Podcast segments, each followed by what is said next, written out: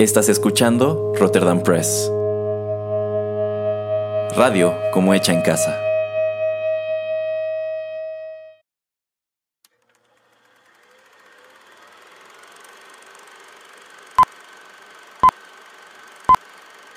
Rotterdam Press presenta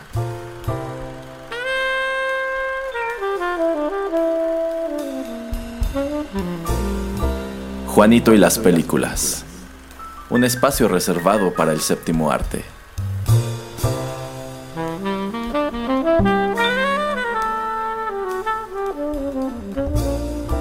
Ocupa tu butaca. Comenzamos.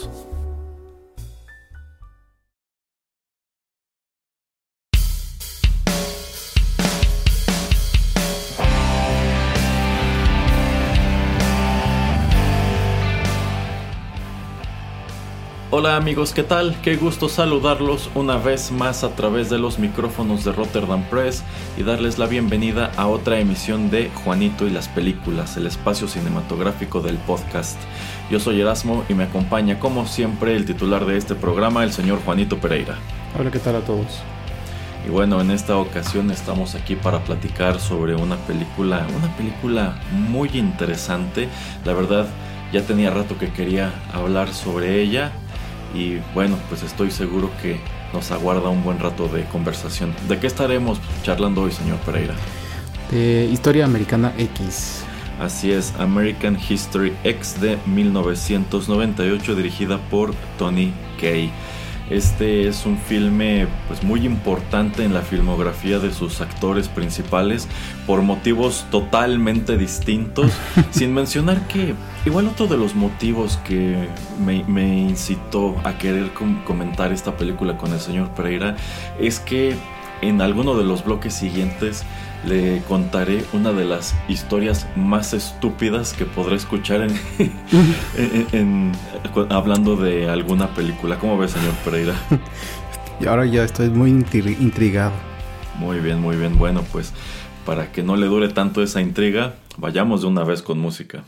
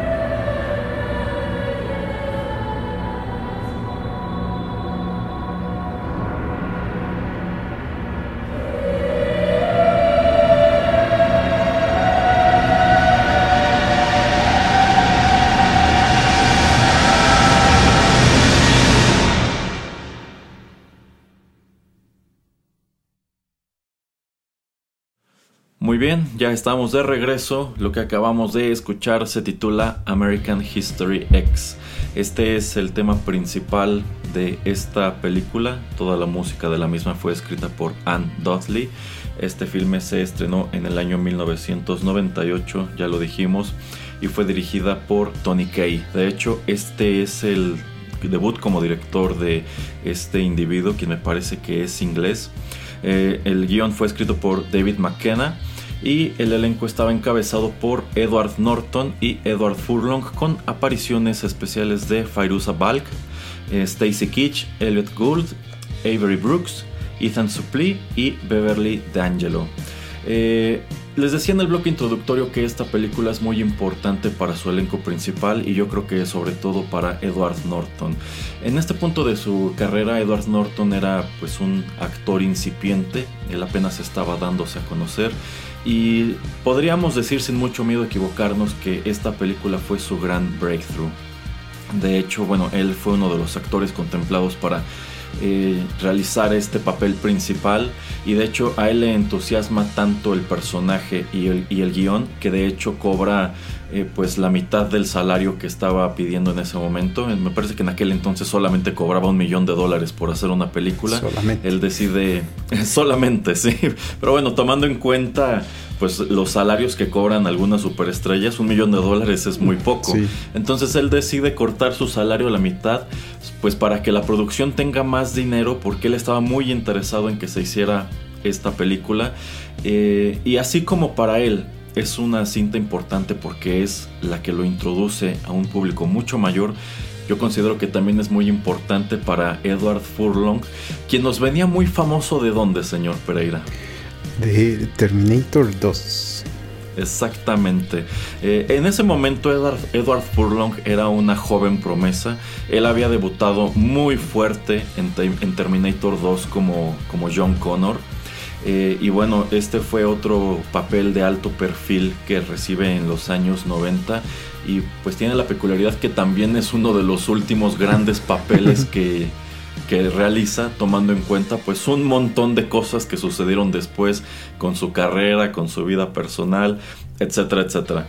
Pero bueno, esta película va de un chico llamado Derek Vineyard, es el personaje de Derek Norton, quien eh, pues siendo adolescente su padre es asesinado, eh, ellos viven en Venice Beach en California y termina por encabezar o volverse el rostro de una facción supremacista con considerables tintes neonazis, eh, la cual pues se dedica mediante pandillerismo e intimidación pues a expresar su rechazo a otras personas que están llegando a vivir a esta comunidad como podrían ser personas afroamericanas, personas asiáticas y personas latinas.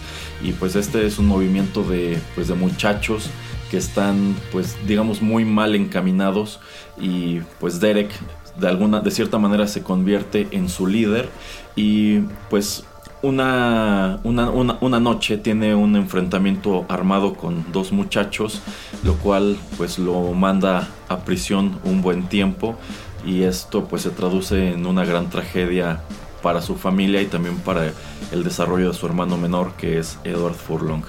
Eh, no sé, señor Pereira, si a usted le haya tocado ver esta película en su momento en cines. No, no, de hecho me tardé yo creo como cinco años o más en verla. Eh, y de hecho ni me acuerdo exactamente en qué canal la pasaban, que, la vi en la televisión. Pero no, no era una película que en su momento, digo, a esa edad que yo tenía en ese entonces, no me atraía nada, para nada ver esa película. No, a mí tampoco. De hecho, yo recuerdo que esta película todavía le tocó tener comerciales en la tele como para promoverla. Y yo recuerdo mucho este, pues estas imágenes en blanco y negro, porque bueno, una gran peculiaridad de esta cinta es que está contada en dos tiempos. Lo que es el pasado, todo es presentado en blanco y negro, y todo lo que ocurre en el presente está a color. Y bueno, yo me acuerdo mucho de estas escenas que se desprenden de este punto donde Derek ya está en la cárcel y cómo tiene esta cruz gamada enorme tatuada en el pecho e incluso aparece haciendo pues un saludo nazi. Entonces eran imágenes muy fuertes. Pero no, a mí tampoco me toca ver esto en el cine. debo decir lo mismo que el señor Pereira, la verdad no me interesaba gran cosa. Igual me la encontré tiempo después en la televisión. No estoy seguro si fue quizá en el canal Fox o si fue en Universal, pero bueno, me tocó encontrarla en el cable y pues me llamó mucho la atención y ni, siquiera es como que la haya visto desde el principio la primera vez. Yo creo que la he de haber agarrado como a la mitad y me quedé muy enganchado.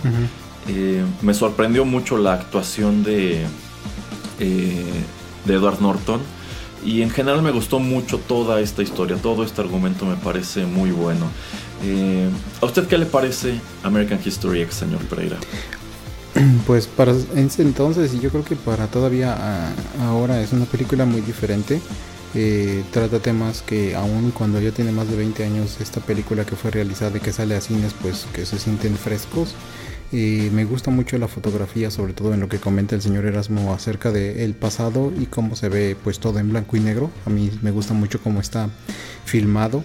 Eh, digo, el presente pues es un presente muy de los noventas, de finales de los noventas, pero todo lo que está en blanco y negro sí, no sé, como que me transporta, como que no siento que fue filmado todo en el mismo tiempo, entonces sí siento como que eh, se ve como que un gran esfuerzo para hacerlo sentir como si fuera un poquito, creo que pasan tres años, ¿no? Tres años y medio, algo así, entre eh, la historia, entre comillas, del pasado y el presente. Entonces me gusta mucho eso. Y el tema que maneja acerca de lo que ya comenta el señor Erasmo de el personaje de Edward Norton, como pues eh, hay un momento en su vida que pues eh, hace que se incline a juntarse con cierto tipo de personas, a, ser líder de un grupo de supremacistas blancos, em, la manera en que esto pues eh, tiene una gran influencia en su hermano y todo lo que sucede a través de la historia pues con su familia. por este tipo de decisiones que toma en el pasado y en el presente entonces es algo como que muy interesante y pues también todo lo que sucede alrededor de su familia, que obviamente su hermano es en papel secundario, pero digamos en papel terciario toda la demás familia, eh, pues es muy interesante ver las ramificaciones de las decisiones que alguien puede hacer, que toma y pues ver a dónde te lleva eso, ¿no?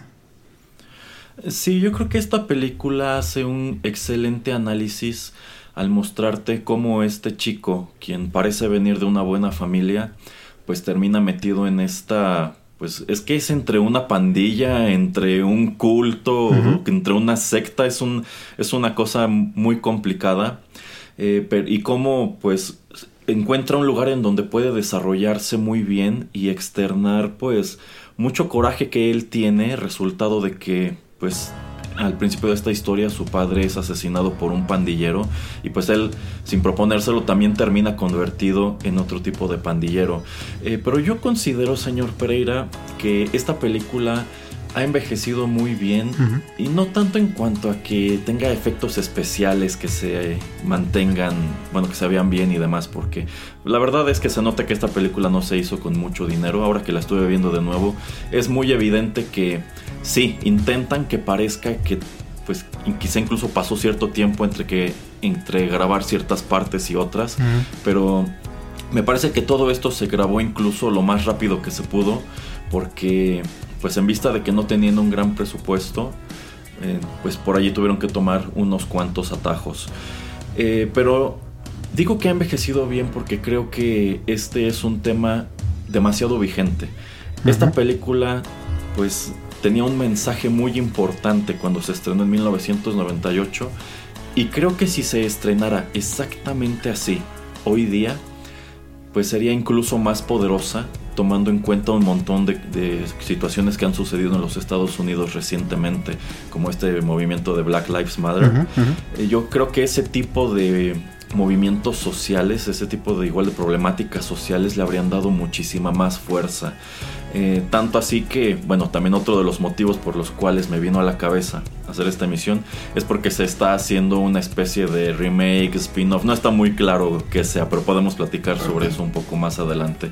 Entonces, sí, la verdad, eh, yo no, la vi en el cine en su momento, no me interesó, sin embargo tiempo después la encontré en la televisión y dije, pues sí, sí la verdad está muy padre, creo que merecía toda la atención que recibió y también pues todas las nominaciones que tuvo en su momento. Pero bueno, vamos con más música, señor Pereira.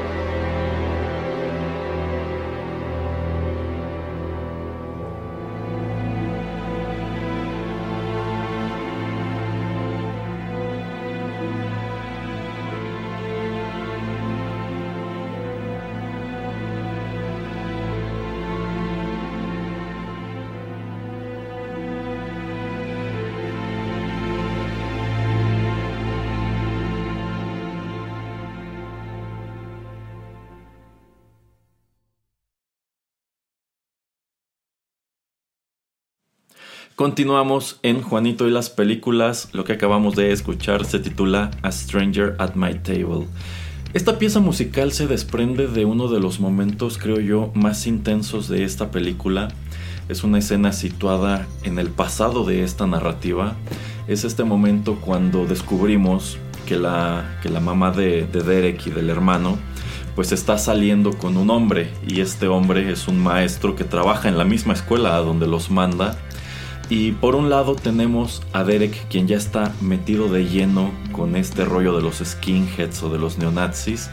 Y pues nos topamos con la situación de que este señor, a quien la mamá invitó a comer a la casa, es judío.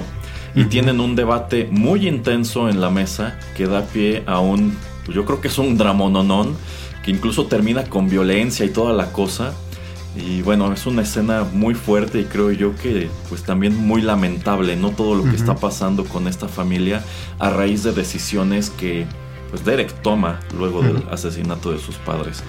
Eh, precisamente en este bloque, señor Pereira, quisiera que habláramos este, sobre este personaje, sobre Derek, que bueno, no podemos terminar de decir que sea él quien lleva la narrativa, pero yo considero que en sí él es quien echa a andar todos los eventos que estamos viendo a lo largo de la misma. ¿Qué le parece como tal el personaje de Derek Vineyard, señor Pereira? Eh, como ya estabas comentando en el bloque anterior, se me hace algo muy interesante eh, y sí que fue pues válido el nominar a Edward Norton como uno de los mejores actores eh, debido a este papel, debido a que pues eh, es un personaje muy versátil y digo, te lo presentan muy brevemente en un video de un reporte de noticias donde pues eh, lo entrevistan después de que asesinan a su papá y también ya después pues como entre varias partes de la película va descendiendo y se va integrando a este, este grupo de skinheads o de neonazis, cómo los empieza a liderar y sobre todo eh, lo, bueno lo que es más impactante y lo que sobre todo yo creo que la más gente es lo que recuerda es esta escena donde según yo es de las primeras escenas donde o la primera escena donde están queriendo robarse su automóvil no y bueno no sé si es de las primeras escenas pero eh, eh, sí, sí, de hecho, bueno, es que también algo muy padre de la película es que la narrativa no es lineal, va saltando como para llenar los huecos, pero eh, más que sentirse desordenado, sientes que te van dosificando la información justo como la necesitas. Sí, sí, exactamente. Entonces, según yo, sí es la primera escena o primera parte de la película, eh, donde están tratando de robarse su, su auto, su camioneta. Y pues como él, como buen americano, tiene armas y trata de defenderse porque pues ve que son tres personas, etcétera. Y al ver que son de raza afroamericana, pues dice no, entonces eh, con más razón Eh, y obviamente lo impactante que hacen en, la calle, ¿no? Entre la acera, entre el pavimento, la zona peatonal y, donde van los autos, pues es bastante impactante aunque no te lo muestran todo. Entonces yo creo que eso es como súper icónico para bien y para mal. Y esta imagen donde pues él em, espera ser arrestado y ve a su hermano con esta sonrisa. Entonces yo creo que eso impacta mucho al hermano, a Dani. Y me gusta mucho cómo...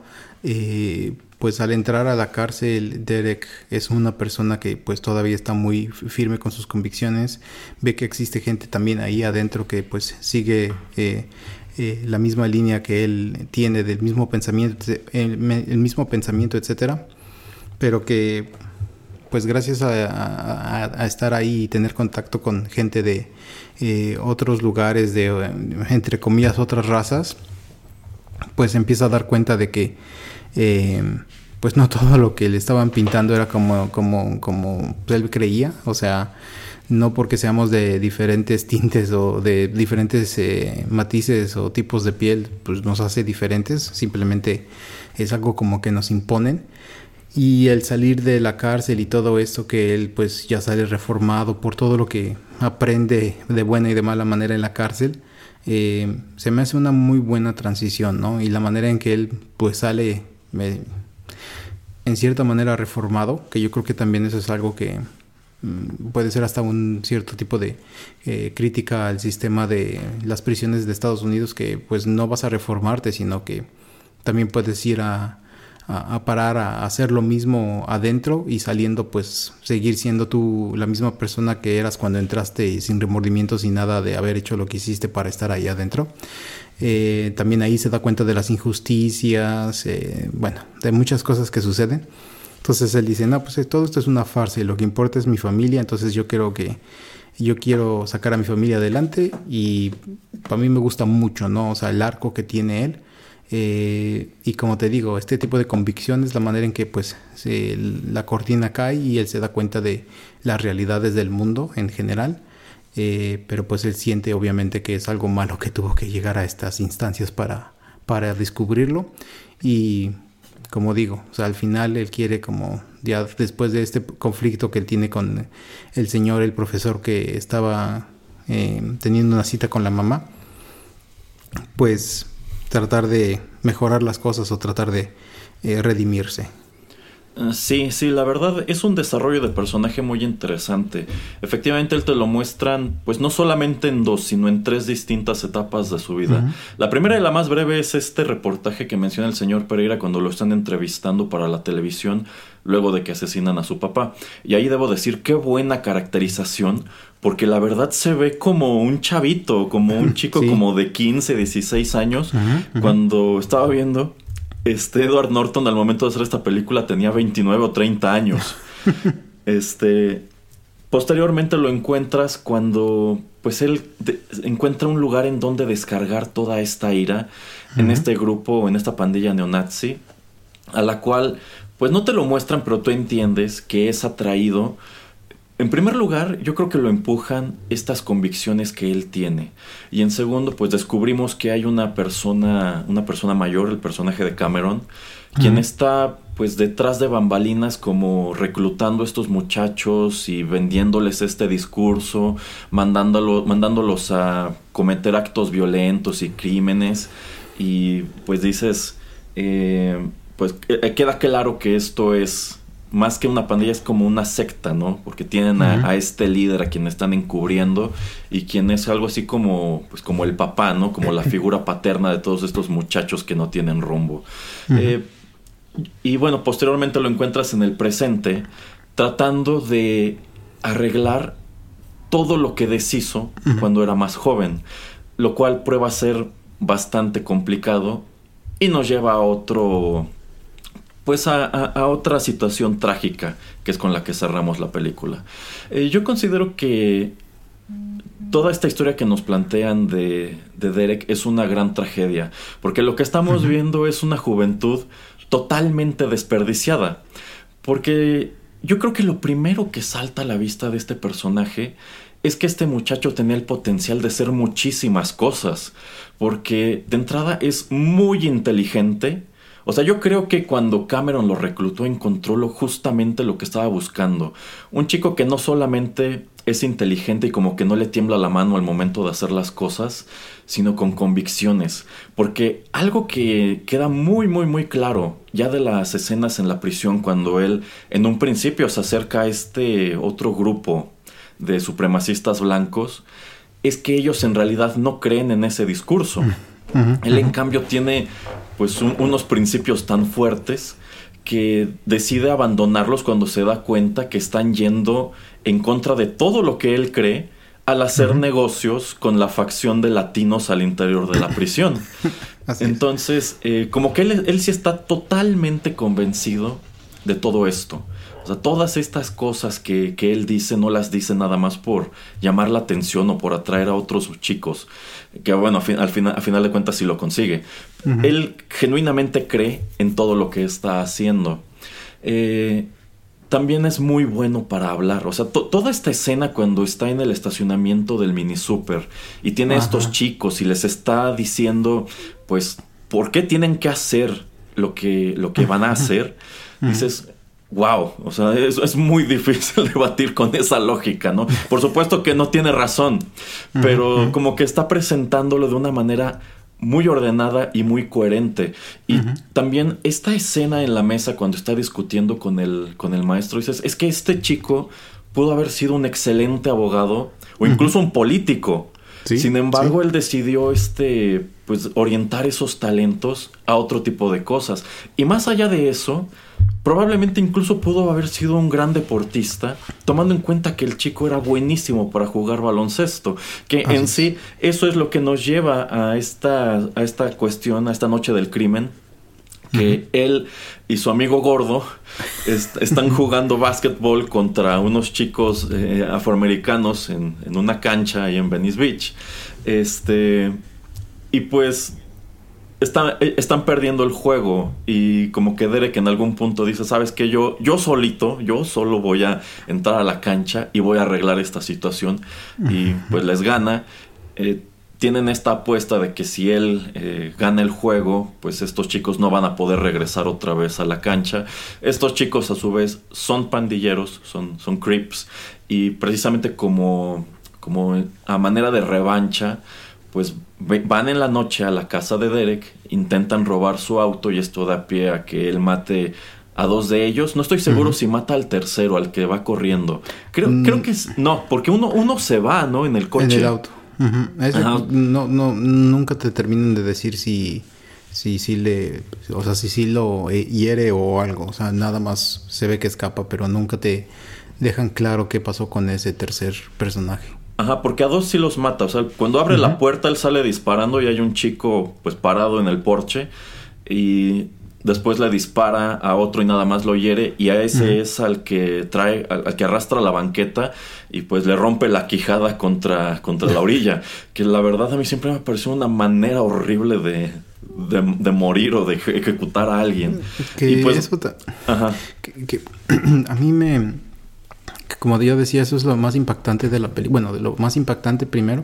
Y para mí de lo segundo es yo creo la escena en, el, en la prisión en, las regaderas, obviamente. Y lo tercero es este, esto de la pandilla y el supermercado y todo lo que le hacen a estos. Eh, pero yo creo que eran más la mayoría latinos eh, trabajando en el supermercado. Ajá. Eh, pero hablando de eso de la muerte del, del, segundo afroamericano, pues ya está herido. Entonces, lo más seguro es que vaya a morir de, de las heridas, ¿no? Entonces. Eh, ahí te muestran mucho el odio y, la convicción que él tiene acerca de, pues tenemos que deshacernos de ellos, ¿no? Y aparte este tipo de escoria y como que descargó ahí todo lo que él sentía acerca de lo que le pasa al papá. Entonces está súper bien escrita la película, la verdad, y está súper bien contada. Eh, sí, y yo creo que otro gran momento es este que usted decía cuando él está parado en medio de la calle, llega la policía, él tira el arma eh, coloca las manos en la nuca y todo el tiempo está mirando al hermano, quien pues atestiguó todos estos hechos violentos, pero Derek está sonriendo, o sea, él sabe, él sabe lo que le va a pasar, pero él está sonriendo con mucha convicción. Y yo siento que en ese momento eh, probablemente esa sonrisa es porque él siente que acaba de darle un gran ejemplo a su hermano y probablemente en ese momento él sabe que el hermano va a seguir sus pasos y a fin de cuentas pues eso es lo que él quería en ese momento. Y pues durante la prisión vemos cómo pues todas estas convicciones que él tiene, todo este discurso, se viene abajo porque se da cuenta que pues, todos a su alrededor pretenden creer en las mismas cosas, pero realmente no se lo tragan. Y bueno, tiene todo, todo este arco en donde conoce a este otro chico afroamericano que trabaja con él en la lavandería, que me parece un personaje muy simpático y como que es el que termina por, pues por mostrarle que, que estaba equivocado. Y cuando sale precisamente por eso, como que dice, ching, ¿qué hice, no? Te, necesito arreglar esto, necesito sacar a mi hermano y a mi familia de esta situación que ocasioné lo más rápido posible. Entonces sí, la verdad el personaje está súper bien desarrollado. Ese año Edward Norton estuvo nominado al Oscar como mejor actor, pero me parece que no lo obtuvo. Sin embargo, pues esta película se encargó de demostrar que este hombre tenía un rango increíble y en adelante pues se convirtió en lo que se convirtió. Yo creo que sin lugar a dudas, más allá de escándalos y cuestiones de cómo es trabajar con él, eh, pues creo que es uno de los mejores actores de su generación. Sí, sí, la verdad, eh, y como ya estabas comentando, que es como más o menos estaba viendo su filmografía, es como digamos el segundo año que él está activo en, el cine, que nada más rápidamente la película que sale en el 96, eh, Primal Fear, o no me acuerdo ni cómo se llama en español, con Richard Gere, es también buenísima, esa no me acuerdo si la fui a ver al cine, pero también la vi, estaba también muy buena esa película. Entonces, eh, eh, empezó con un, o sea, tomó a Hollywood de sorpresa, yo creo, Edward Norton. Eh, se veía la versatilidad que él le ponía a su actuación y a mí me gusta que pues lo podemos ver en muchísimas cosas, ¿no? En cosas tan diferentes como también hasta lo pudimos ver como Hulk en una película de, de Marvel, de pues ya el, el MCU. Entonces pues es una persona, un actor muy interesante y eh, casi yo nada más he visto dos veces esta película. La primera te digo, la vi yo creo que 2005 o por ahí. Y, y, ahora que el señor Erasmo quiso platicar de ella, pues la, la volví a ver. Y pues, o sea, me encantó. O sea, como que verla después de tanto tiempo, o sea, como que se me hace una muy, muy buena película que nadie debe de perderse, la verdad. Simplemente por la actuación redonda que, que nos da Edward Norton. Y la narrativa en general, yo creo que incluso más allá de las actuaciones, es una muy buena historia. O sea, este director tuvo la fortuna de tener a un actor de este tamaño, aunque en ese momento nadie lo sabía, para contarla. Pero yo creo que si en lugar de Edward Norton hubiera sido algo, alguien más, la película habría funcionado de cualquier manera porque es una buena historia y pues algo que queda claro es que el director parecía, parecía ser alguien muy capaz. O sea, se ve que tuvo recursos muy limitados, pero con eso se las apañó para hacer un producto muy bueno. En fin, vamos con más música, señor Pereira, y en el siguiente bloque quiero que hablemos sobre el otro gran personaje de esta historia.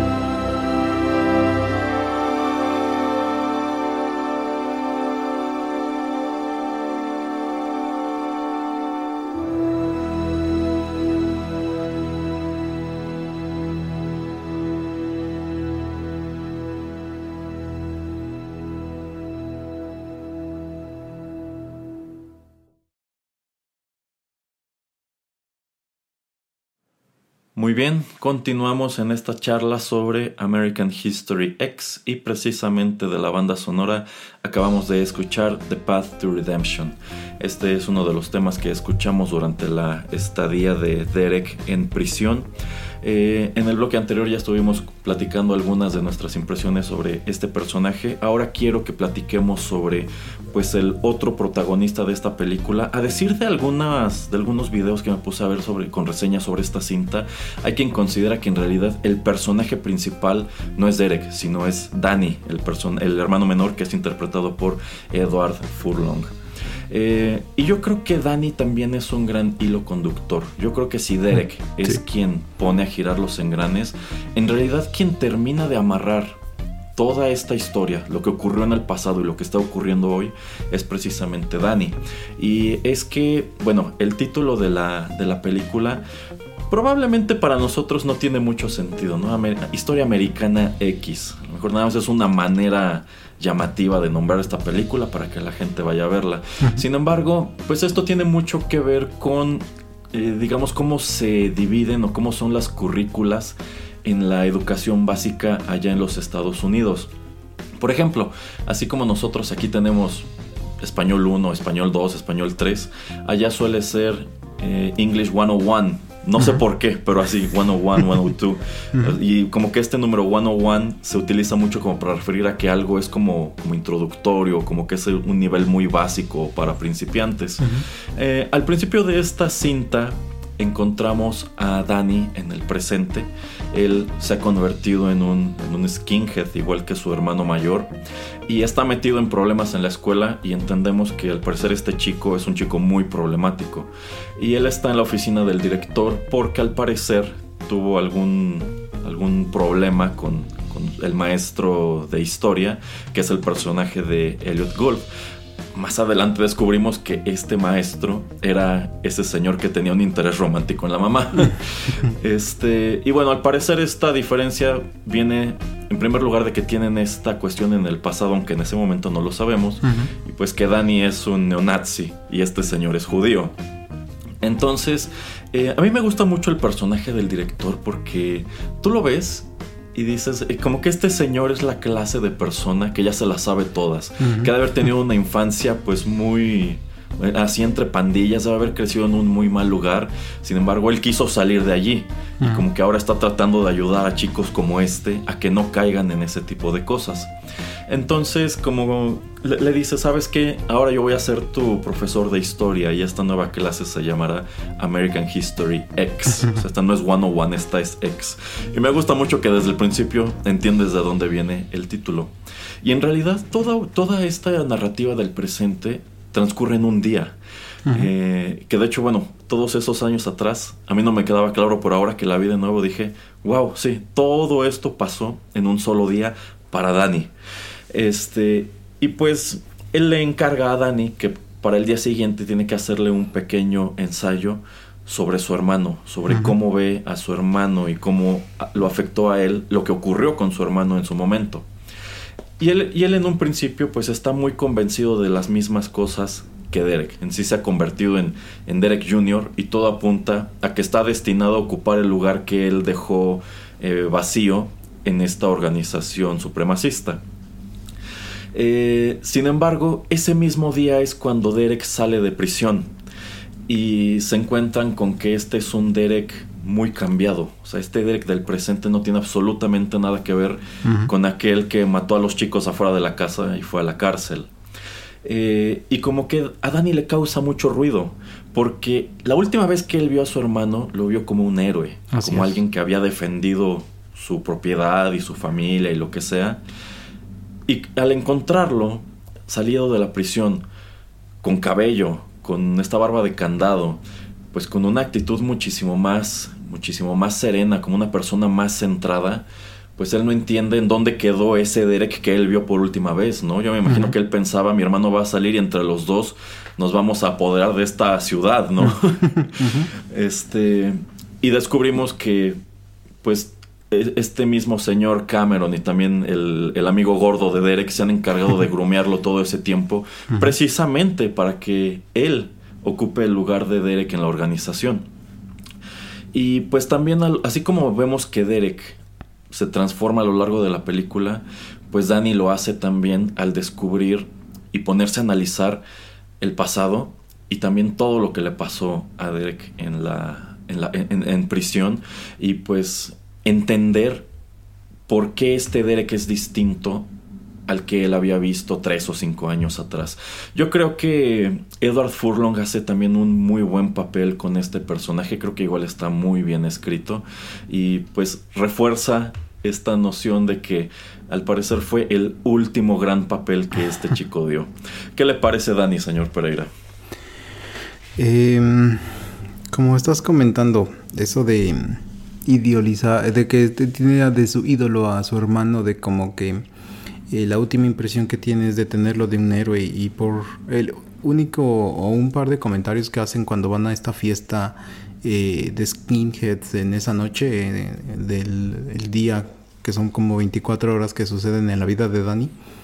Eh, y estos chicos que llegan y, ah, mira, este, tú eres el hermano, tú eres Derek, aquí eres una leyenda y así como que es idolatrado por toda esa gente, es un héroe, ¿no? Es así como, wow, leyenda porque pues Nunca te dicen si estos chicos han matado a alguien o no, pero por lo menos... Yo eh, pienso que no, yo pienso que a pesar de que todos están metidos en eso y pues están escuchando esta música horrible y demás, yo creo que la mayoría de ellos, por ejemplo el, amigo gordo, a pesar de que anda con su pistola metida en el pantalón y toda la cosa, yo creo que jamás habría tenido el valor de hacer lo que hizo Derek. Y yo creo que por eso todos lo ven como, como un héroe, ¿no? Porque, wow, o sea, nosotros hablamos de que no queremos esta gente, pero él los está matando. Exactamente. Y la decisión que tiene Derek de, pues, no querer em, tener visitas en la cárcel, entonces la única persona que va una vez es eh, la mamá.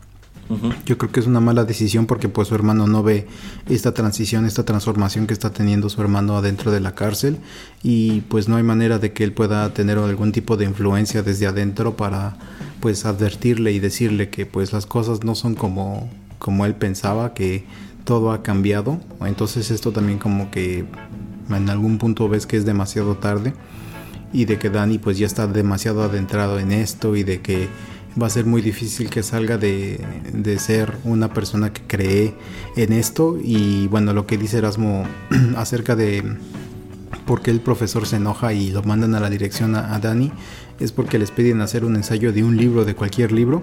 Y, ah, es verdad, es verdad. y, Dani lee Minecraft, Minecraft o cómo se dice? Minecraft. Ah, Camp, Camp. Eh, que es obviamente un pues, no sé si es el único escrito, el único libro que Adolf Hitler eh, realiza eh, acerca de su visión y de la manera en que él quería pues eh, crear esta nación nazi y pues hacer Alemania grande. Entonces pues es bastante interesante, ¿no? Cómo pues de ahí surge todo. Y entiendo por qué mucha gente cree que tal vez puede ser este el personaje principal, porque pues obviamente estamos viendo todo a través de sus ojos, él lleva la narrativa, él eh, pues es la voz y que va llevando todas las escenas, ¿no? Entonces puede ser, yo digo que es entre ellos dos, ¿no? Es, em, es como más que, nada una película de hermanos. Y la última cosa que tengo que decir de, de este personaje es que seguramente el T-800 está retorciéndose en su tumba de haber salvado a este niño Connor, porque si para esto iba a retrasar el día del juicio final, yo creo que deja que el, el, T-1000 lo hubiera, lo hubiera matado.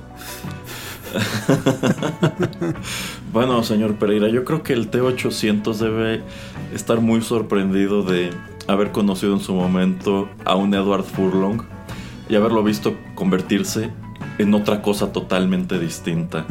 Eh, la verdad, este, este, chico, efectivamente, en ese momento era una joven promesa. O sea, él debutó en Terminator 2 y pues él, él se llevó la película. O sea, yo creo que la, estrella de la película era Arnold Schwarzenegger, pero la verdad creo que con lo que más te quedas es con su interpretación de, de John Connor. Sin embargo, pues este chico es prácticamente otro Macaulay Colkin, es como una versión un poco más oscura de Macaulay Colkin, porque igual era manejado por los papás y al parecer tuvo igual que emanciparse de ellos como a los 14 años, porque todo el dinero que él estaba haciendo de las películas lo dilapidaron. O sea, cuando él se emancipa creo que ya no quedaba nada y no es como que lo hayan invertido, sino que se lo gastaron netamente. Wow y su tutor, en, su tutor antes de que cumpliera creo que los 18 o los 21 años, era creo que este, su abogado. O sea, él se emancipa de los dos papás. Eh, y bueno, muy joven desarrolla un problema de, adicción que al parecer hizo de él una persona muy problemática. O sea, llegó a un punto más o menos en, en esta época, finales de los 90, en que pues a pesar de que este chico llamaba mucho la atención, porque había sido John Connor y pues la verdad no era mal actor, pues ya nadie lo quería porque era un problema tenerlo en el set. Podríamos decir que se convirtió también en una especie de Lindsay Lohan, ¿no? Fue un precursor de Lindsay Lohan. Eh, Y de hecho, pues sí, este fue como tal su último papel importante. Un año después hizo Detroit Rock City, que ya es una comedia, que a casi nadie le gusta, pero a mí sí me gusta. Y yo me atrevería a decir que ese fue el último papel digno que tuvo este chico quien, bueno, después subió mucho de peso, siguió teniendo sus problemas de adicción y creo que hasta la fecha tiene esas broncas. Este, y digamos que, así como decíamos en el bloque anterior, que pues, la de Derek parecía una, una juventud totalmente desperdiciada, yo, yo, yo me atrevo a decir que Edward Furlong es un actor con un potencial totalmente desperdiciado por todas estas cuestiones. Y qué lástima. Incluso cuando trató como de, redimirse con esta secuela de El Cuervo, pues como que decías, órale, ¿no? John Connor ahora es el cuervo. La película fue espantosa, igual que todas las otras secuelas. Entonces, eh, pues creo que es algo de lo que le da igual mucho valor a la película. Esta es la que te presentó. Este fue el gran debut de Edward Norton en las ligas mayores y fue la despedida prácticamente de, Edward Furlong. Pero este sí, la verdad creo que hace un muy buen trabajo con lo que le dieron. Me gusta mucho el personaje y que de cierta manera pues a él no le toma tanto tiempo darse cuenta de que todas estas cosas en las que en las que él cree, influido por el hermano, estaban equivocadas. Eh, esto que el señor Pereira menciona de que Derek no quiere que la familia lo visite en prisión, pues sí, podría eh, tomarse como una decisión, como una mala decisión precisamente porque pues no estoy seguro con qué esperaba encontrarse él al salir. O sea, tomando en cuenta cómo fue esa última noche, la última vez que él vio a su, a su hermano menor, no, no, no creo que sea tan de sorprender que cuando él sale de la cárcel su hermano se convirtió en un mini Derek. O sea, no, no creo que él esperara salir de la cárcel y encontrar a Danny pues convertido en un alumno ejemplar. Yo creo que en realidad el hermano es la cosecha de lo que él cultivó. él, sin proponérselo lo convirtió en eso y lo metió a ese mundo y de allí que pues él como que incluso se muestra desesperado por sacarlo de allí, ¿no? Como llega a la casa y, encuentra al amigo gordo y pues él ya no quiere nada que ver con ese mundo, ¿no? Y como que dice, ¿Cómo, ¿Cómo, es posible que mi hermano se esté juntando con esta persona? Y él le revela que todos los días va a la casa y él así como de, pero ¿por qué no? O sea, ¿qué están haciendo? ¿Qué estás haciendo tú con este tipo tan nefasto? y este... Y bueno, o sea, creo, creo que es una dinámica... Creo que es una dinámica muy padre. O sea, para los dos el presente es distinto. Para Dani es qué le pasó a mi hermano en prisión y por qué ya no es esa persona a la que yo idolatraba. Y por otro lado es cómo se convirtió mi hermano en esto, necesito sacarlo de aquí y necesito alejar a toda mi familia de este lugar porque yo sé quiénes son estas personas y sé de lo que son capaces y cómo van a reaccionar cuando se den cuenta de que yo ya no creo en su discurso. Y eso es parte de lo que me hace, pues, igual verlo como si fuera una secta, porque este es un grupo... Del que no puedes salir. Una vez que entraste ya tienes que quedarte allí. Y no hay una manera de de razonar tu salida, ¿no? O sea, sencillamente, si no estás con ellos, eres su enemigo. Va a querer. Eh, que bueno, esto viene a sumar a lo bien escrito que está todo esto. Va a querer eh, que, te, que acabemos eh, platicando de cómo termina la película en este bloque para dejar el último para su dato curioso o quiere también dejar el final de la película para el próximo segmento. No, no, no. Vamos a dejar el dato curioso y el final de la película para el siguiente bloque. ¿Cómo ve? Muy bien, muy bien. Es más, vamos de una vez entonces con música. Perfecto.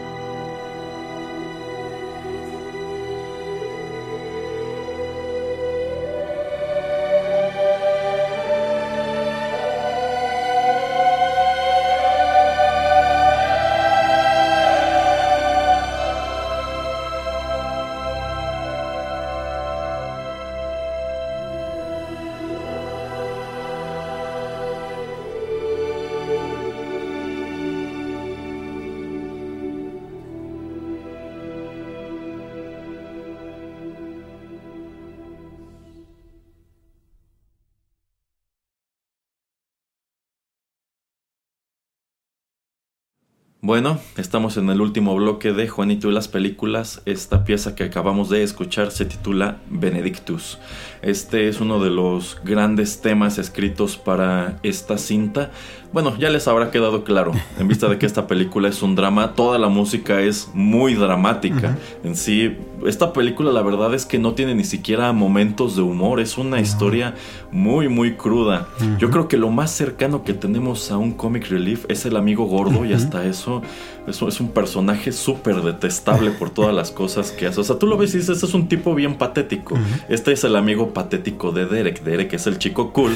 Este es el chico patético que se junta con él, supongo que para que los bullies no le hagan nada. Pero aún así es muy difícil simpatizar con él. De ahí que sí, la verdad la película es muy, muy dramática y como tal tiene un cierre bastante dramático. Señor Pereira, ¿qué le parece el último acto de esta película? Pues es impactante, ¿no? este, de hecho, para mí es algo inesperado. Yo pensé que también una de las cosas que pasan al inicio de, esta película es cuando eh, Danny está en su escuela preparatoria y bueno, está en el baño fumando y están golpeando a este chico que termina, eh, no me acuerdo el nombre del actor, que termina siendo uno de los hermanos de Malcolm in the Middle, el más grande de hecho. sí, sí, ya sé quién es. y hasta eso como que pues, no se muestra tan amenazante, pero también no se muestra como eh, miedoso acerca de estos chicos afroamericanos que están golpeándolo, que pues también no te dan una razón así como suficiente de por qué lo están bulleando. Em, pero pues yo no esperaría que eso suceda y también no te dicen exactamente si eh, llegan a atrapar a la persona ah, bueno spoilers de una película de hace casi 25 años, eh, Danny pues termina siendo asesinado en, el baño de, su escuela por un chico, por este chico afroamericano que estaba molestando al otro chico antes. Eh, se me hace como algo pues subido de tono, ¿no? O sea, tal vez yo creo que lo hace de esa manera sabiendo quién era Danny, sabiendo que pues odiaba a la gente de raza negra y que si no hacía algo así tan eh, pues tan impactante, eh, seguramente Dani iba a regresar tal vez con algunos de sus amigos y pues iba a causar algún problema, que pues tal vez eso nunca te lo muestran, pero pues la manera en que Derek se reforma no significa que toda la sociedad y que todo lo demás vea a través de sus ojos que pues el, odio entre razas pues no debería de existir. Em, entonces es como que pues no sé cómo es un comentario a mí también que me dejan de pues yo creo que aquí es un punto de inflexión donde pues Venice Beach se convierte tal vez en un tipo de entre comillas zona de guerra eh, sobre todo porque este es un menor de edad no y es em, pues alguien que era eh, muy querido en esta comunidad porque a nadie le dice Danny que se va a salir de este grupo simplemente le dice a su hermano Derek eh, y es cuando empiezan a quitar los pósters del cuarto, pero pues a nadie le comentan esto, ¿no? De pues ya hasta aquí yo llegué. Eh, y entonces se me hace como que sí, algo inesperado, pero pues que te deja eh, pues con un sabor de, de, boca, digamos, tipo amargo, pero que, que, que, al finalizar, al ver los títulos y que sales de la película, puedes ir con tus amigos, con quien hayas ido a verla, tomarte un café, ir a la cena o lo que sea, y pues tener bastante rato para comentarla y para platicar lo que acabas de ver. Entonces se me hace una película, como ya comentaba antes, súper redonda y como lo que decía el señor Erasmo, por la narrativa.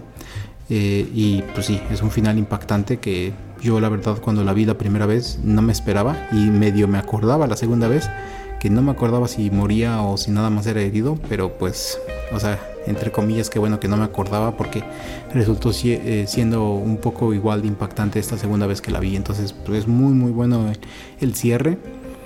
Y pues no nos no también es muy ambiguo lo que va a pasar con el personaje de Derek al ver lo que ha sucedido con su hermano. Y si algún día él eh, pues averigua o sabe quién es que lo mata. Porque digo, serían dos personajes de su familia, el papá y ahora el hermano. Así es. Bueno, la verdad, en su momento, la primera vez que vi esta película, yo más o menos lo vi venir, porque efectivamente, eh, Danny tiene este altercado con el chico afroamericano al principio. Este chico está buleando, está golpeando a otro. Danny llega a salvarlo. pero precisamente por su apariencia, yo me imagino que el chico dijo, ah, yo sé, quizá no exactamente quién eres, pero sé en lo que crees y sé de lo que podrías ser capaz. Y precisamente estos chicos, hay otra escena en donde están merodeando el vecindario en donde vive la familia.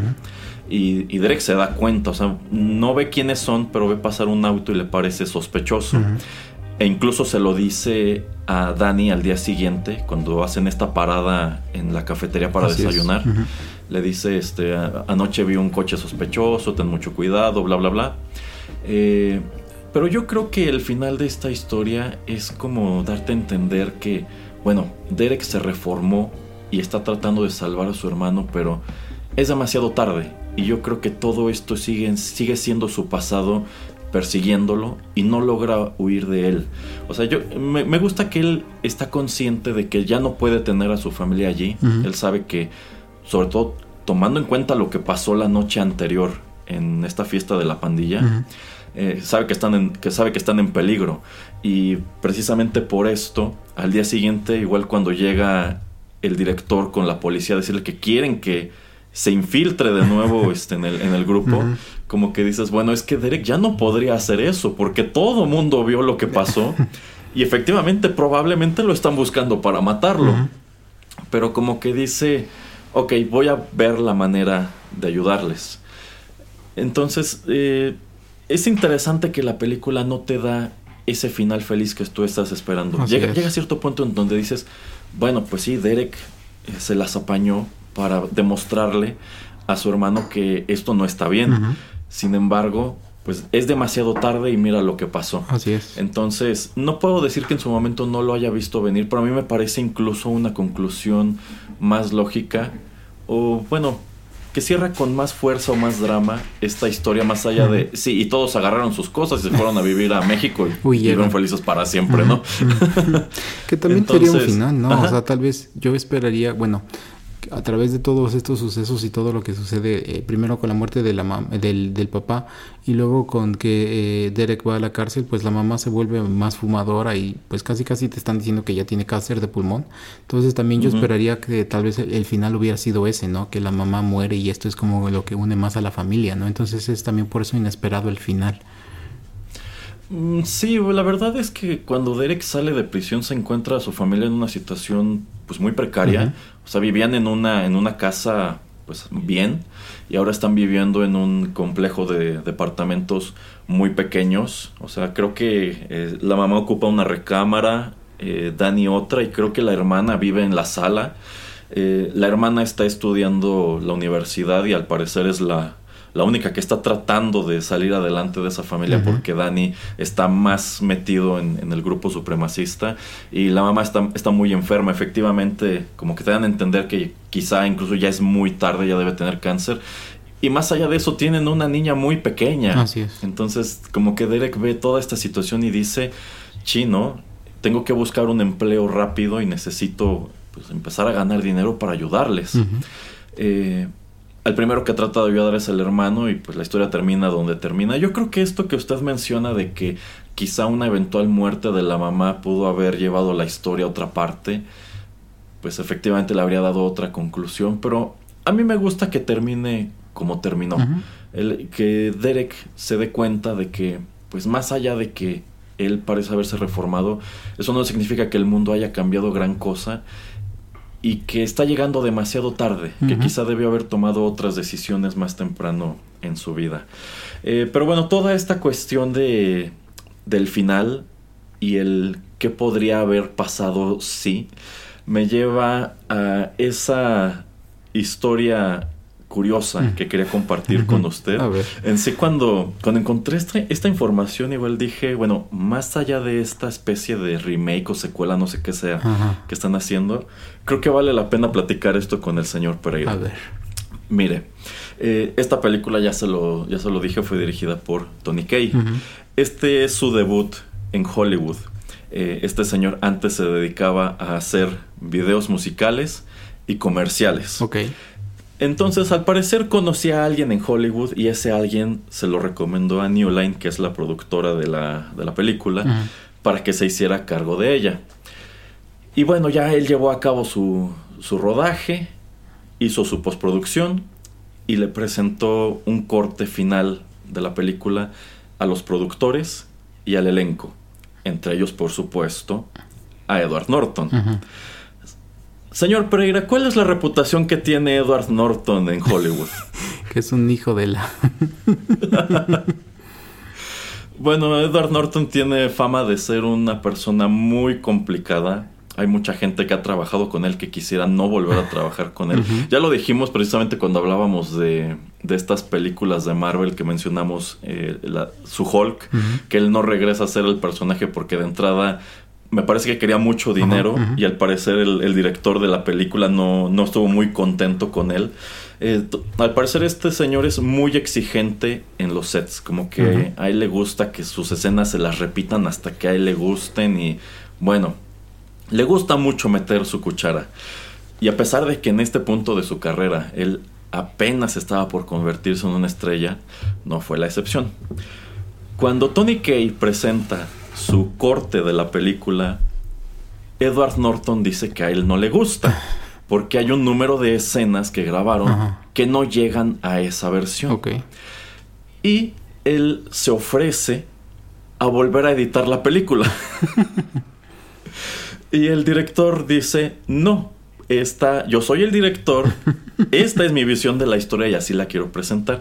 Sin embargo, eh, Edward Norton se las apaña para que los productores le den luz verde y le digan, bueno, el director y tú se van a sentar a hacer otro corte de la película y nos lo van a presentar. Y efectivamente eso hicieron. Al parecer, durante esta dinámica, Tony Kay ya no soportaba a Edward Norton y extendieron la historia agregaron esas escenas que, Norton quería, quería agregar. Y al parecer, este material que añadieron podría abarcar de 20 a 40 minutos. Ok. O sea, esta película, en la visión original del director, del director sería mucho más corta. Así como quedó, dura más de dos horas. Eh, bueno, pues cuando presentan ese otro corte, llamémoslo el, Norton Cut, le gusta todavía más a los directores, a los productores, perdón, pero el director está furioso porque esa no es su película. Eh, entonces los productores le dicen, vamos a hacer una cosa, haz todavía otro corte de la película. Es más, tuvieron hasta que aplazar el estreno. este, y no, no, recuerdo cuánto le dieron, creo que le dieron dos meses para que les volviera a presentar la película terminada. Y durante esos dos meses comenzaron a suceder cosas muy extrañas, señor ah, Pereira. caray, a ver. Sucede que en distintos medios impresos en Inglaterra comenzaron a aparecer reseñas negativas sobre esta película antes de que se estrenara y chismes de tabloide de que la producción era un desastre, de que la película sería un fiasco, que Edward Norton era un hijo de no sé qué. y este y cuando la producción investigó esto, descubrió que Tony Kay, de su dinero, estaba pagando todas estas notas. Al parecer se gastó alrededor de 100 mil dólares en prensa negra para la película. Porque llegado a este punto, en donde no le permitieron presentar su corte original y estaban más contentos con el Norton Cut, él lo que quería era sabotearla. en esos dos meses que le dieron para que presentara otro corte no hizo absolutamente nada. Wow. Y la película que llegó a los cines y que estamos comentando hoy es el Norton Cut. Ajá. Este. Entre esas escenas que se supone que originalmente no estaban, estaba precisamente la discusión con el maestro en la mesa. estaba también eh, parte de pues de, este, de esta secuencia final cuando Dani como que se da cuenta de que, de que estaba equivocado. Y bueno, según Tony Kay había muchísimo menos melodrama. Y más allá de eso, señor Pereira, esta película tenía un final alternativo. Ok. O sea, la historia sí llegaba a donde llega. Danny termina muerto en la escuela y Derek llega a lamentarlo. Sin embargo, después de eso había una escena más en donde Derek regresa a la casa, y, esto incluso creo que en algunos DVDs viene como material extra, ¿no? Como escenas borradas. se para, se quita este suéter blanco que lleva, se para frente al lavabo y agarra una rasuradora y se rapa la cabeza otra vez. Y esto te da a entender como que, bueno, eh, no aprendimos nada al final del día, ¿no? Vamos a regresar exactamente a donde empezamos. El Norton Cut deja el final donde Danny muere y yo creo que es una muy buena versión de la, de la historia.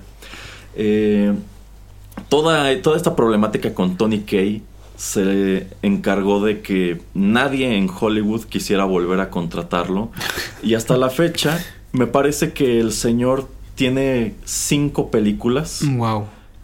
De las, de las cuales creo que dos de ellas son documentales muy indie. Y también en el año 2009 hizo una película con Lawrence, Lawrence Fishburne que se llama Blackwater Transit, que nunca se ha estrenado. no encontró nadie que quisiera recogerla. Wow. Y al parecer por frustración dijo, pues la guardo en mi casa, ya nadie nunca la va a ver. ¿Cómo crees? Sí, sí. Este, incluso en su momento Tony Kay vio con la Directors Guild eh, la posibilidad de que no apareciera su nombre relacionado con la película. Pero bueno, em, esto no se puede porque este sindicato lo que busca es que precisamente siempre se le dé crédito a un director. Eh, eh, solamente hay unas cuantas instancias en donde han permitido que ciertas películas salgan con, con seudónimos, sobre todo cuando consideran que son películas que pueden dañar mucho la reputación del director por la intromisión de alguien más. Podríamos hablar, por ejemplo, de Alien 3. Alien 3 habría sido un muy buen mm, caso en donde David Finchner pudo haber ido con el sindicato y decirles, ¿saben qué? Esta no es mi película, el estudio le metió muchísima mano, entonces no quiero que salga con mi nombre. Pero en este caso este señor como que fue y les dijo, esa no es mi película, es la película de Edward Norton, así que no quiero que salga mi nombre. Evaluaron el caso y dijeron, la película tiene que salir con tu nombre. entonces, este es un muy, muy, muy raro caso en donde el director conspiró activamente contra su propia película. ¿Cómo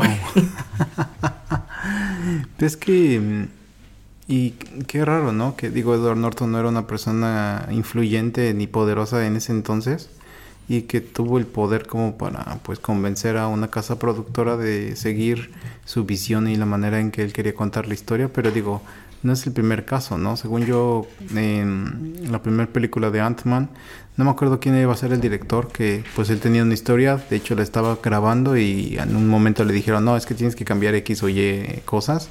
Y él dijo, entonces me salgo y se salió. Y digo, tenemos una película de Ant-Man como la que vemos. pero tenemos el caso también de Solo, esta película de Han ah, Solo, que eran los directores de Into the Spider-Verse.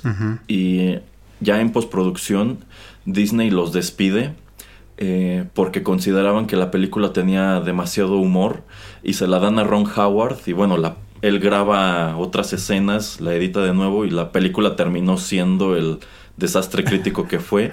Y pues estos otros dos señores se fueron, este, se fueron a otra parte, se fueron a Marvel y pues hasta se ganaron un Oscar con Into the Spider-Verse, lo cual te pone a pensar, bueno, si ya vimos un Snyder Cut, a mí me encantaría ver cuál era la visión que estos señores tenían de solo. Sí, Sí, efectivamente. Pero digo, estoy tratando de acordarme en alguna otra película donde el actor se hubiera... Eh, bueno, también hablando de Edward Norton, también este algo de lo que incitó que lo sacaran del MCU fue que precisamente cuando él accede a grabar Hulk, a él le pasan el guion y él de su propia mano hace un montón de, de cambios. O sea, esa es otra película que podríamos decir la película que estamos viendo es la que Edward Norton tenía en la cabeza. bueno, eso también no me desagradó tanto, ¿no? Pero... No, a mí tampoco. A mí sí me hubiera gustado ver más de él, ¿eh? Interesante. Bueno, eh, nada más un dato, un dato que se me hizo un poco curioso. el personaje que hace a Cameron Alexander, que es este señor más grande, que es como el líder de todos estos skinheads y es el que como que atrae primero a, a Derek, al personaje de Edward Norton. El actor eh, se llama Stacy Keach. Stacy Keach, ajá. Y este señor, eh, esta película es del 98, entonces yo creo que unos 10 años después, él termina apareciendo en este la serie de Two and a Half Men con eh, Charlie Sheen. Y lo chistoso es, a mí se me hizo chistoso porque no me acordaba que Stacy Kitch salía en esta película de American History X. Eh, en la serie él sale como el papá de uno de los intereses románticos de, de Charlie Sheen y termina convirtiéndose en, bueno, él iba, eh, él estaba casado, era así como súper cristiano, etcétera, pero llega un punto en, en, la historia ahí en Two and a Half Men en que él pues extraña esos tiempos donde él estuvo, creo que en Vietnam eh, y en la marina y él tenía, pues él este era compañero de un hombre afroamericano y ya en sus cuando ya tenía, no sé, 68 años, no me acuerdo cuántos años decían que tenía en la serie, que le habla para volver a pues a, a, encontrárselo, etcétera, y pues terminan como entre los dos eh, revelando sus sentimientos por uno por el otro y terminan eh, dejando a, eh, a la esposa y terminan este pues yendo a vivir juntos, ¿no? Entonces ya terminan como pareja gay. Y ya hay varios episodios donde te los pasan como pareja gay que tienen a sus perritos así, todos esos chiquitos, no chihuahuas, pero esos, no me acuerdo ni cómo se llama, como Cocker Spaniel y de ese tipo. O sea, es muy chistoso, ¿no? La, la historia. Y nada más se me hizo algo como chistoso, ¿no? De que aquí lo vemos como un gran supremacista blanco y como en esta termina pues siendo un personaje gay con un novio eh, afroamericano. Ja. Sí, eh, otro dato curioso del elenco es que Elliot Gould hace al maestro judío y este fue uno de los primeros papeles visibles que tuvo este actor en muchísimo tiempo. Yo creo que la gran mayoría de la gente no lo sabe, pero alguna vez Elliot Gould fue oro de Hollywood. Este señor estuvo nominado al Oscar y era una superestrella. Sin embargo, en algún punto, no me acuerdo si de los 80 o de los 70 todavía, hizo una película que se llamó Matilda que es una película de un canguro que boxea con unos valores de producción tan bajos que destruyó su carrera por completo. Y este señor se perdió de la faz de la tierra hasta que finales de los 90, los 2000, cuando yo era mucho más grande, empezó a tener una especie de resurgimiento que nunca culminó del todo, precisamente con American History X y también con Ocean's Eleven. Entonces, eh, pues a mí me parece curioso porque conozco esa historia, entonces dices, órale. Elliot Gould aún existe. y también, eh, bueno, algún programa que tal vez Erasmo nunca vio o que no le gustaba ver tanto, pero la televisión en Friends era papá de alguno de los personajes no me acuerdo exactamente ahora de quién es. Eh, creo que era el papá de Ross, ¿no? Y, ajá, y entonces también el, el papá de Mónica. Sí, creo que sí, de, de, Ross y Mónica era su papá. Según yo, sí. entonces también ha ido, me acuerdo haberlo visto, pero no me sabía eso de la historia de que llegó un momento en que hizo ese tipo de película y que cae su carrera a la desgracia y que pues lo castigan entre comillas por cierto tiempo. Entonces es, es, interesante luego las carreras en Hollywood, ¿no? Como son sube y bajas y como luego vuelves a, descubrir eh, algunos otros actores, ¿no? Entonces es muy interesante. Eh, sí, y bueno, ya nada más para terminar el programa les decía que actualmente se está produciendo otra historia que llevará por título African History Why. Regresa Tony Kay a dirigirla y estará, bueno, contará como estrella principal con, híjole, nunca he sabido cómo se pronuncia el nombre de este señor, Jimon Honsu quien, bueno, ha aparecido en un montón de cosas. Quizá lo recuerden en Guardians of the Galaxy y también en, Shazam. Y también estuvo con. Creo que él es quien sale con Leonardo DiCaprio en Diamante de Sangre. Así es. Eh, creo que es él, creo. Sí, sí es. Sí es. Eh, ok, bueno, pues eh, este es un proyecto del cual no se sabe absolutamente nada. Si es un remake, si es una secuela, si es un spin-off. Pero así nada más, platicando ahora con el señor Pereira, yo me atrevería a especular, y creo que sería una historia muy interesante, que esta historia nos contara la versión del chico que mató a Dani. yo, creo que sería interesante explorar quién es él, ¿no? Y quizá tiene también un pasado trágico tras de sí, también fue a la cárcel y le pasaron mil cosas, no sé. Es lo que me atrevo a especular. Igual y no tiene absolutamente nada que ver, pero es lo que se me ocurre o lo que a mí me gustaría. Sería un punto interesante, ¿no? De ver cómo, pues, también nos pueden contar la historia en blanco y negro acerca de este chico, eh, de cómo crece las injusticias, pues, que él siente que, que tiene o que en verdad eh, eh, le pasan a él y a su familia y por qué, pues, decide ir en este rumbo y tal vez en alguna manera, en algún punto reformarse y quién sabe, tal vez hasta no sale en cameo Edward Norton, pero sí como que trata de pedirles perdón o no sé, te estoy contando el final de la película, tal vez va y se entrega a la policía al final, así como para redimirse o yo qué sé. Pero sí sería algo interesante y como verlo de otro punto de vista. Pero pues a ver, o sea, eh, como dices, si no, si no hemos sabido más de esta película, a ver si no pasa como como pasó con la de Lawrence, Lawrence eh, Fishburne, entonces a ver qué onda. sí, a ver si no se acuerdan de pronto en Hollywood de lo que hizo este señor y dicen, ¿sabes qué? Siempre no, te prefiero como amigo de otras personas que no conozcamos. Pero bueno, con eso llegamos al final de esta emisión. No sé si tenga algún último comentario, señor Pereira. Nuevamente el T800 yo creo que tuvo una mala elección y entonces... Yo creo que por eso terminamos teniendo esa de Terminator Dark eh, Fate o como se llame, donde... Ay Dios, ajá. donde termina... Eh, bueno, donde ya saben lo que le pasa al niño Connor, ¿no? Entonces... yo creo que dijo... Yo, solamente estoy esperando, señor Pereira, que en algún momento Skynet envíe un, un, T-800 al pasado. Bueno, dos, dos. El primero de ellos para que Edward Furlong no eche su carrera a la basura. Y otro para que no hagan secuelas de Terminator 2. Ay, bueno fuera. sí, sí. Pero bueno, muchísimas gracias a todos por la sintonía. Recordarles que todos nuestros programas están disponibles en SoundCloud y que si se suscriben al podcast en iTunes, Spotify, TuneIn Radio y otras tantas aplicaciones, recibirán de manera automática lo más reciente de Rotterdam Press en sus dispositivos móviles. Nosotros fuimos Juanito Pereira y Erasmo y ya saben, los estamos esperando aquí en los nuevos contenidos de este podcast. Hasta la próxima.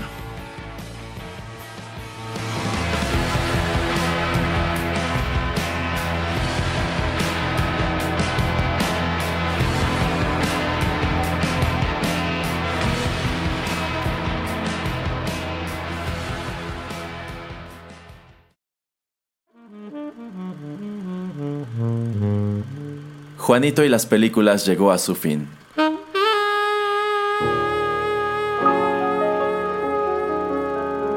Pero no te vayas todavía, que hay permanencia voluntaria.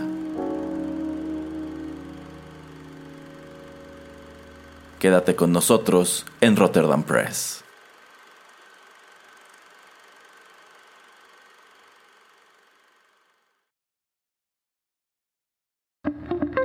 Estás escuchando Rotterdam Press.